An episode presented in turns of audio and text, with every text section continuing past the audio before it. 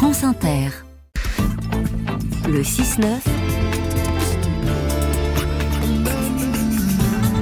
Sur France Inter. Et à 7h25, Classique Co avec vous, Anna Sigalevich. Ce matin, Anna, vous nous parlez donc de ce film qu'on peut voir sur Netflix. Maestro, c'est le titre, de et avec Bradley Cooper. Et c'est un biopic sur un immense musicien, Leonard Bernstein. Oui, je, tremble un peu hein, en parlant de cinéma, assise à côté de notre éminent spécialiste euh, Laurent Delmas, mais bon, je, je me lance quand même, parce que j'ai été très touchée par ce portrait euh, d'un des plus géniaux musiciens du XXe siècle, qui s'ouvre par une scène dans laquelle Bernstein est filmé au piano, vieux, nostalgique. Elle est suivie d'un flashback en noir et blanc sur un moment clé de sa carrière. Nous sommes à New York en novembre 43. Bernstein a 25 ans. Il vient de recevoir un coup de téléphone, se lève en hâte, embrasse son amant et file à Carnegie Hall, le temple de la musique classique. Dans les couloirs du théâtre, on lui dit Bellissimo, tu as dormi? Non, Manfred démarre sur un silence et tu m'as privé de répétition.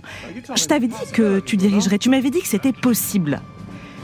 Bonjour à tous. La Ruben Company vous accueille à Carnegie Hall pour un concert de l'Orchestre Philharmonique de New York, dont Arthur Rudzinski est le directeur musical. Bruno Walter, qui devait diriger cet après-midi, est malade. Il sera remplacé par le jeune chef assistant américain, Leonard Bernstein. Bradley Cooper sort de la coulisse, se dirige vers son pupitre, salue la salle et se tourne vers les musiciens. Après une grande respiration, l'œil brillant, il lève les bras, en place pour diriger l'ouverture de Manfred de Schumann.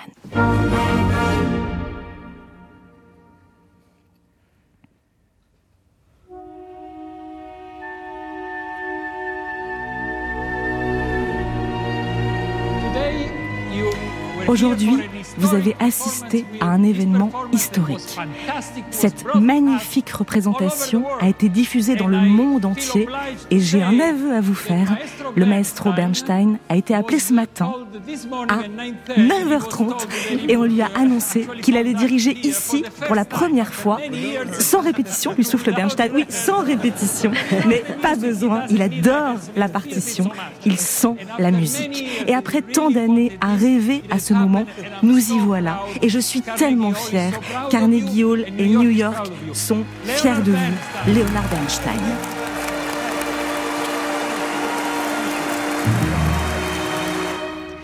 Ensuite.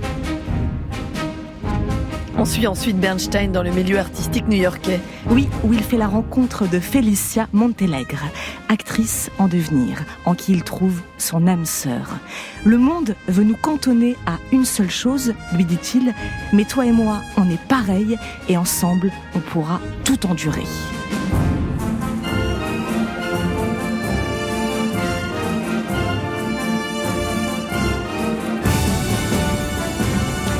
Einstein était en effet inclassable, hors norme, tant dans sa vie intime que dans sa vie d'artiste. C'est cet homme à la personnalité flamboyante et complexe qui nous est magnifiquement donné à voir dans le film.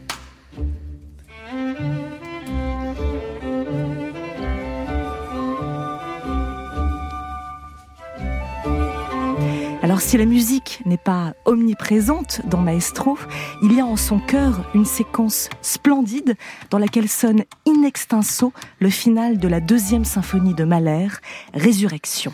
Parce que Mahler, qui était euh, le compositeur auquel Bernstein s'identifiait le plus, est là, il est donc très présent dans cette... Euh, Absolument, pour diriger ses œuvres, disait-il, il faut savoir pleurer, mordre, caresser et prier.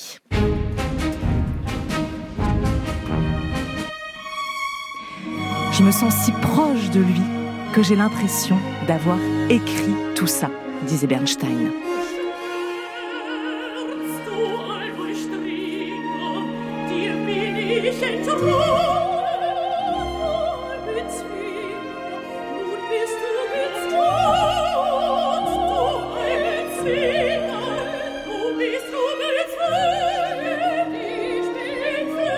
Merci Anna Sigalevich. Mastro, c'est donc le film de Bradley Cooper, avec Bradley Cooper consacré à l'immense Leonard Bernstein.